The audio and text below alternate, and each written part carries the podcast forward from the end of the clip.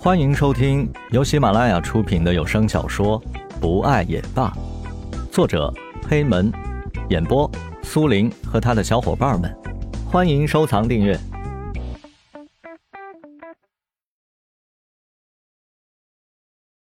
医生说，我这个周末就可以出院了。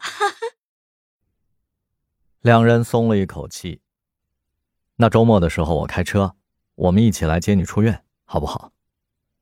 江雷说道。当然好啊。蓝雨非常开心。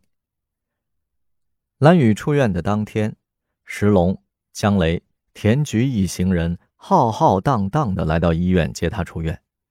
因为医生说，蓝雨的身体虽然康复，但是不能随意的走动跳跃，所以石龙这次特地把家里的车子开了出来。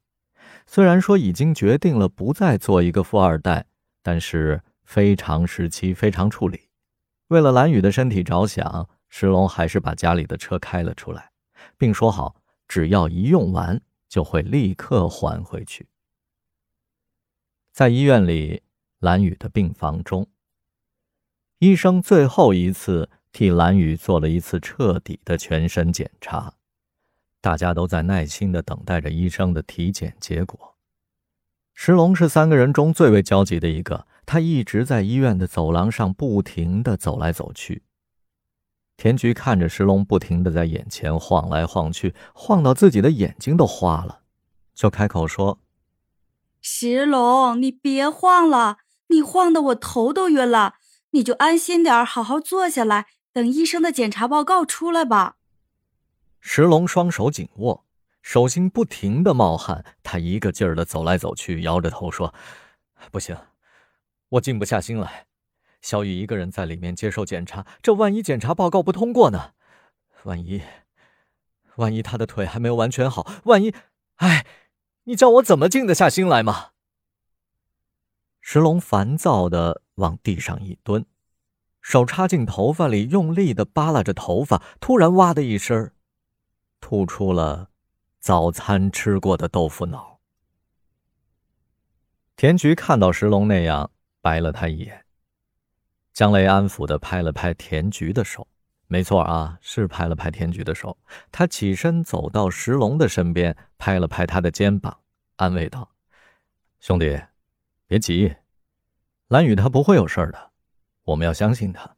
她是那么一个坚强的女孩子。”怎么可能被这一点小病小灾打倒呢？就是，田菊也走到了石龙的身边。你要相信蓝雨，蓝雨是那种那么容易就被风雨击倒的女孩吗？石龙抬起头，看着站在自己身边的两个好朋友，想起以前和蓝雨在一起时，蓝雨的坚强勇敢，顿时他就来了信心。他坚定的点点头。蓝雨一定会没事的。石龙双手握拳，自己替自己打气。可这维持了不到几秒钟，石龙握起的拳头就松开了，整个人如同泄了气的皮球，摊成了一堆。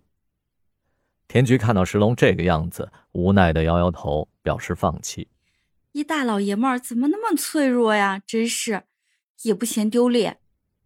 江雷也看着石龙，感叹道：“哎。”他就是太爱蓝雨了，这就是关心则乱呗。田菊不赞同的说：“他应该好好的面对，只是干着急有什么用？还不如自己冷静下来。”江磊转过头，双眼直直的盯着田菊的眼睛说：“小菊，如果现在受检查的是你，我说不定还不如他呢。”我只要一想到那个场面，